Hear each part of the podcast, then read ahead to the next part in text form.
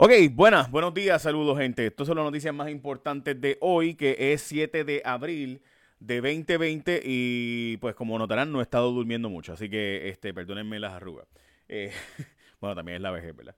Eh, ok, vamos a noticias importantes de hoy. Como les decía, por si acaso, tengo que arrancar hoy con la noticia de que Melissa Correa, del periódico El Vocero, eh, le pregunta a la, o más bien le preguntaron a la ex secretaria de Salud, eh, doctora Concepción Quiñones de Longo, y esta dijo, y escúchense esta gente, que eso de las pruebas rápidas, ella había gente de la fortaleza haciendo gestiones, pero cuando la gobernadora le echó la culpa a eh, la ex subsecretaria de salud y la ex secretaria interina, Concepción Quiñones de Longo, que ella no tuvo nada que ver con la compra de esas pruebas fatulas, que ella no tuvo ninguna, ninguna forma de tener ningún tipo de proceso sobre eso. Y quiero que vean el siguiente documento. Esto es un documento exclusivo que hemos obtenido para ustedes. Vean este documento, mírenlo ahí.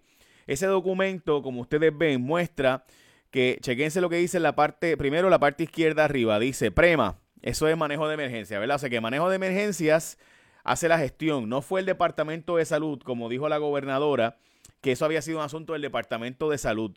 Fue manejo de emergencia.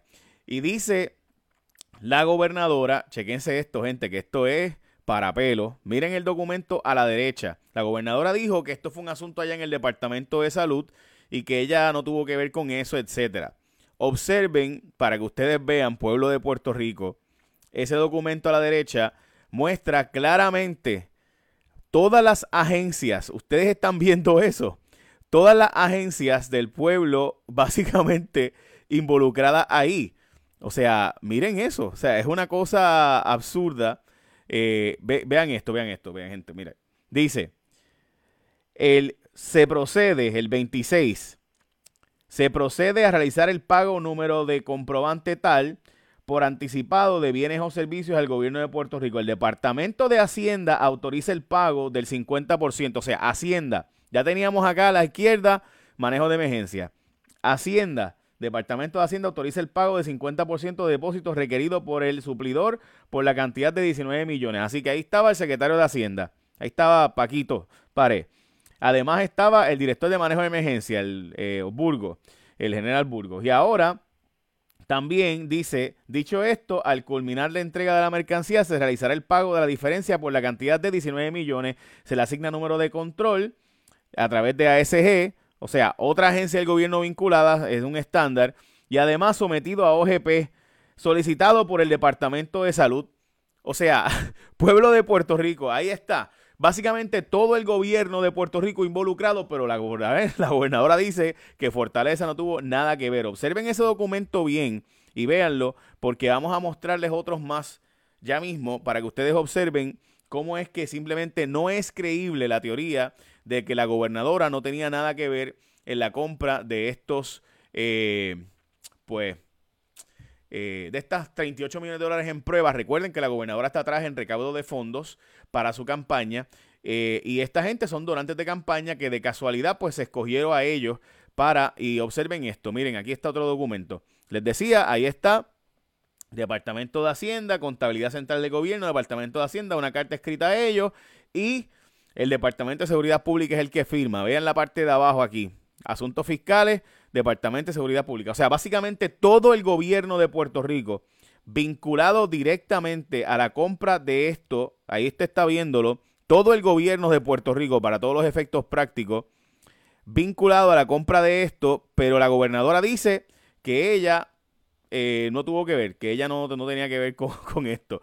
Eh, ahí que ustedes ven que simplemente no son creíbles las expresiones de la gobernadora y ahí podemos ver más documentos que voy a entrar en detalle más adelante. Eh, pero aprobación, firma de documentos y demás.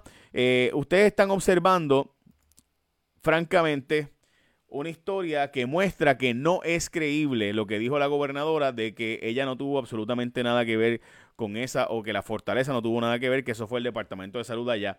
Y Concepción Quiñones del Hongo dice hoy que ella no fue quien bregó esto, que esto fue gente de Fortaleza la que estaba bregando con las pruebas rápidas. Ok, Vamos a las próximas noticias que son importantes de hoy. Walgreens va a abrir 15 drive-thru, eh, Walgreens va a abrir, al igual que lo hizo CVS, en muchos estados de Estados Unidos van a abrir, especialmente en Arizona, Florida, Illinois, Kentucky, Louisiana, Tennessee, Texas, un sitio para las pruebas rápidas de Abbott, las que son rápidas de 5 minutos, eh, va a abrir Walgreens. ¿Por qué no abren una en Puerto Rico? Pues buena pregunta, deberíamos preguntarle a Walgreens, ¿verdad? La gente de CVS lo mismo está abriendo también en diferentes estados. La de CVS anunció ayer, Walgreens anuncia hoy a las 8 de la mañana. Japón declaró un estado de emergencia y va a ser un estímulo de un trillón de dólares.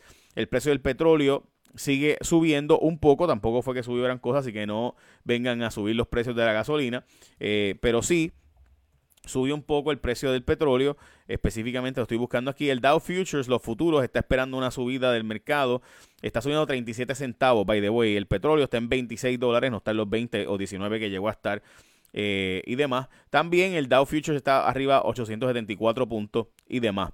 Eh, un, eh, un empleado o un realmente, podríamos decir, bueno, Sí, un soldado que trabaja en el USNS Comfort, que es este portaaviones, bueno, este portaaviones, no, este avión médico, que es tan grande como un portaaviones, que tiene mil camas, pues resulta ser gente que dio positivo al COVID. ¿Por qué eso es un problema? Porque se quería que esta zona fuera eh, no tuviera COVID, o sea, no tuviera ningún paciente de COVID en este barco, porque este barco va a ayudar a gente a sacarlas de los hospitales para llevarlas allá en Nueva York a este barco y entonces dejar que las salas de los hospitales sigan utilizándose como centros para COVID, pero ya vieron que hay un empleado o más bien un soldado que dio positivo al COVID.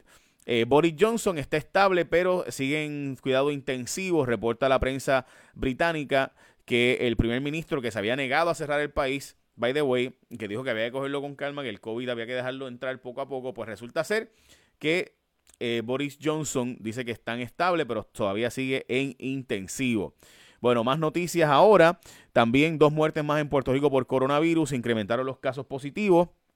Estamos hablando de un hombre de 40 años, una mujer de 79 años que se convirtieron en las más recientes víctimas mortales del COVID-19, según informó el Departamento de Salud. También la cifra de casos positivos subió 60 más eh, que ayer. Siete de estos casos fueron reportados al Laboratorio de Salud Pública, uno por veteranos y 52 por laboratorios privados.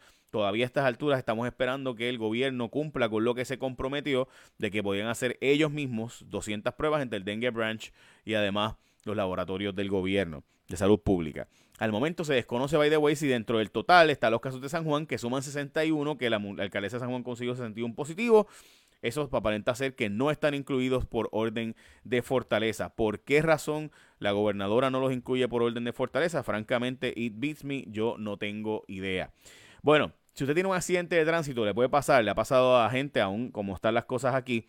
Eh, los amigos de ASC siguen durante esta emergencia como los expertos en seguro compulsorio, así que si tú chocaste o te chocaron, la gente de ASC que solo se dedica a esto de seguro compulsorio pueden hacer toda tu reclamación 24/7 desde tu casa, desde tu celular. Ellos están trabajando full ahora mismo a través de servicio al cliente por teléfono y además por eh, WhatsApp. Si tú tienes un caso de un accidente de tránsito y tienes ASC, porque si cogiste ASC, fuiste inteligente, pues ya sabes que lo puedes hacer todo por WhatsApp, no tienes que esperar a que nadie llegue, nadie tiene que... todo lo haces por WhatsApp, todo lo haces por internet. En la página asctucompulsorio.com o llamando por WhatsApp o escribiendo por WhatsApp o enviando el video por WhatsApp, enviando todos los documentos por WhatsApp, enviando las fotos por WhatsApp, 787-999-4242 por WhatsApp o llamando por teléfono al 622-4242, 999-4242 WhatsApp y llamando por teléfono al 622-4242. Obviamente mantente informado a través de las redes sociales de ASC. Bueno, la Junta regañó a la gobernadora por las pruebas fatulas. Quiñones del Hongo dijo de nuevo que eso fue Fortaleza y que no fue ella, no fue salud.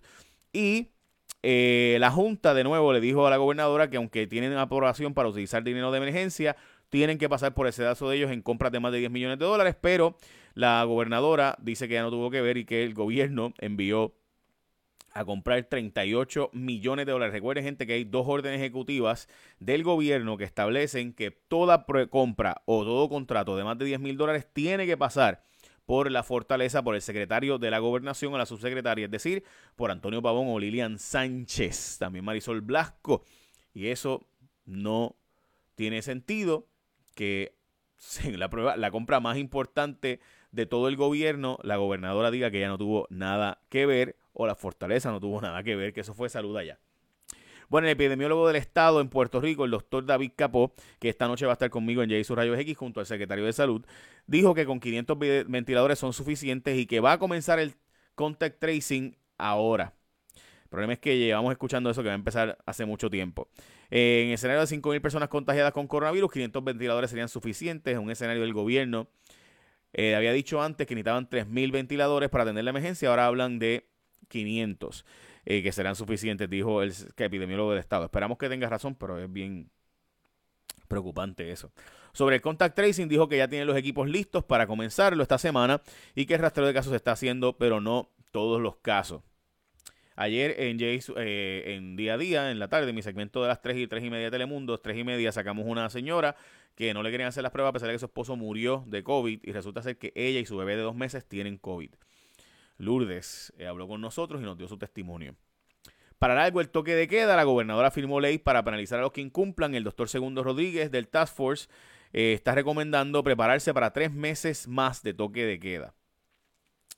Eh, aunque reconoce que no debería ser tan estricto como el actual, se espera que el momento crítico de esta emergencia sea entre el 15 de abril y el 8 de mayo, así que deberíamos estar listos para tres meses más de toque de queda.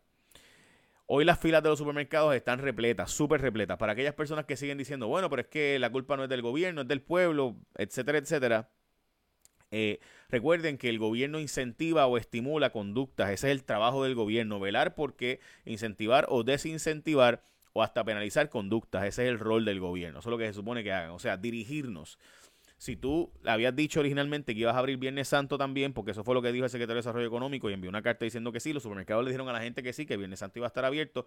Mucha gente que trabaja, call centers, enfermeras, médicos, prensa, eh, toda la gente que trabaja en las farmacéuticas, que son decenas de miles de personas, pues esperaron y dijeron, ah, pues ok, pues yo voy después.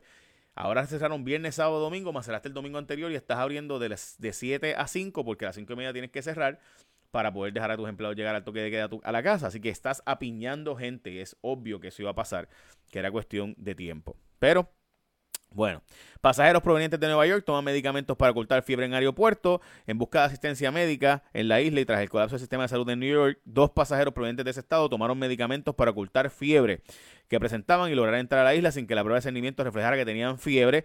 Al momento las dos personas permanecen hospitalizadas en Puerto Rico. Se había dicho desde un principio que podían tomar, de hecho lo que se dijo, me dijo una persona es, Hacho, tú tomas dos Advil y resuelve. Este, te baja la fiebre inmediato y pues antes, y antes de que te chequee la fiebre, pues ya.